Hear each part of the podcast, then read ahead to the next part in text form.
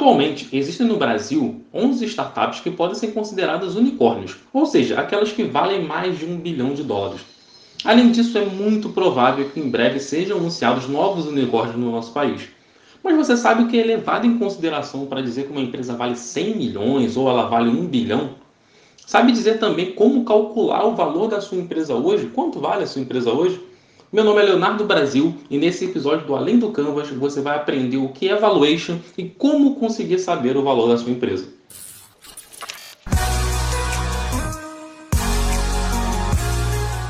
Se alguma vez você já investiu em ações ou se já estudou pelo menos um pouquinho sobre esse mercado, já deve ter ouvido falar no termo valuation. Valuation nada mais é do que o valor de mercado de uma empresa. Ou seja, se essa empresa fosse vendida hoje, qual seria o preço que o mercado estaria disposto a pagar?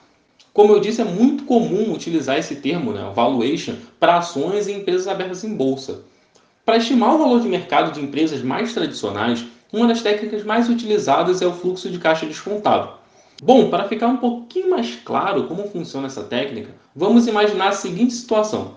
Você está com um dinheirinho extra guardado, quer tomar um pouquinho de risco e decide investir em ações de empresas como Bradesco, Itaú, Banco Inter, enfim, qualquer empresa aberta em bolsa.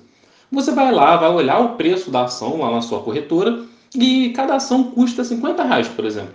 Como você vai saber se esse preço que eles estão cobrando está caro ou está barato? O valuation vai te ajudar exatamente com isso. Utilizando a técnica do fluxo de caixa descontado, você vai olhar o histórico dessa empresa.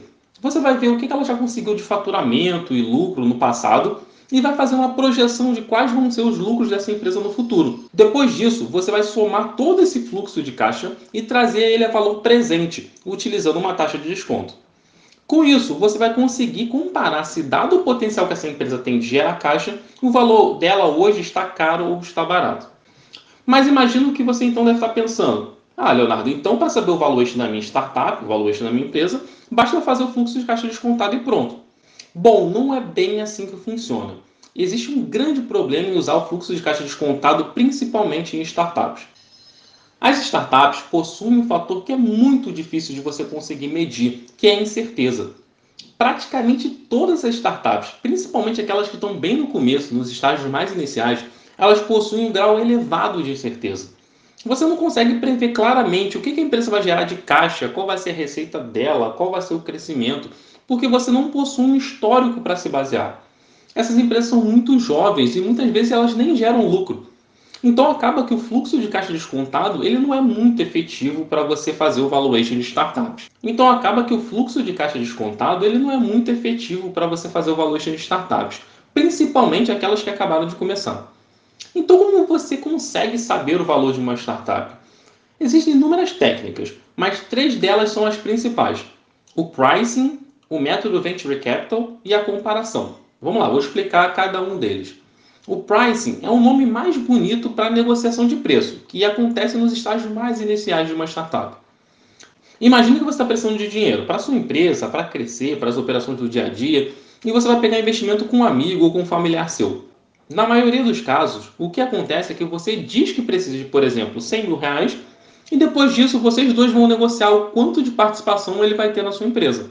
Se você ceder, por exemplo, 10%, o valuation da sua empresa será um milhão. Simples. Acaba que essa técnica, né, o pricing, ele não envolve tantas contas assim ou tantos métodos quantitativos, mas sim a negociação de valores que é feita entre empreendedor e investidor. É algo muito mais subjetivo e pode variar muito de caso a caso. Já a segunda forma que é muito utilizada é o método Venture Capital. Ele é muito utilizado por fundos, principalmente lá nos Estados Unidos. Esse método é parecido com o fluxo de caixa descontado, com a diferença que no lugar de estimar quanto essa empresa vai gerar de caixa, você vai estimar por quanto acha que essa empresa será vendida no futuro, em quantos anos acha que isso vai acontecer. Depois disso, depois de fazer toda essa estimativa, você vai trazer esse valor a valor presente aplicando uma taxa de retorno, ou seja, quanto você espera ganhar fazendo esse investimento, quanto que o investidor vai esperar ganhar no mínimo para fazer esse investimento. Esse é um método que é muito mais quantitativo e para aplicar ele, você precisa saber por quanto mais ou menos as empresas parecidas com a sua são vendidas e tentar estimar por quanto a sua vai ser vendida no futuro. Esse método é muito utilizado com startups um pouquinho mais maduras, que já passaram da fase da ideia e estão crescendo.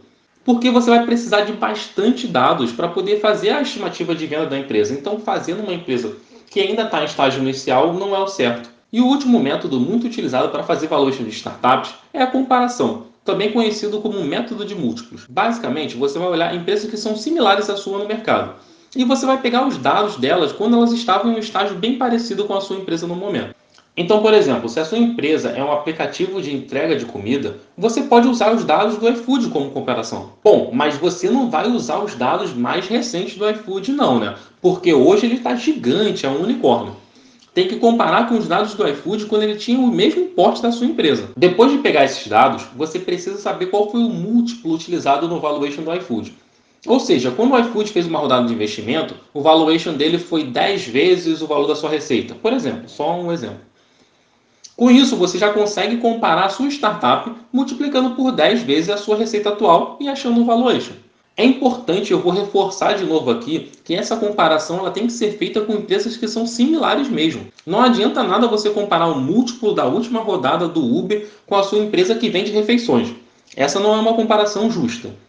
Além disso, você não pode pegar apenas uma empresa como comparação. Tem que analisar vários casos de investimento e pegar a média que é feita no mercado. A grande dificuldade desse método é que muitas dessas informações são sigilosas, mas com certeza ele vai te dar uma base muito boa para você conversar com o investidor. Você vai ter muito mais propriedade para poder sentar na mesa com ele. Bom, essas foram as principais formas de fazer valuation de startup. Existem outros métodos, obviamente, mas esses são os mais comuns do mercado. Espero que você tenha gostado do podcast de hoje e a gente se vê no próximo Além do Canvas.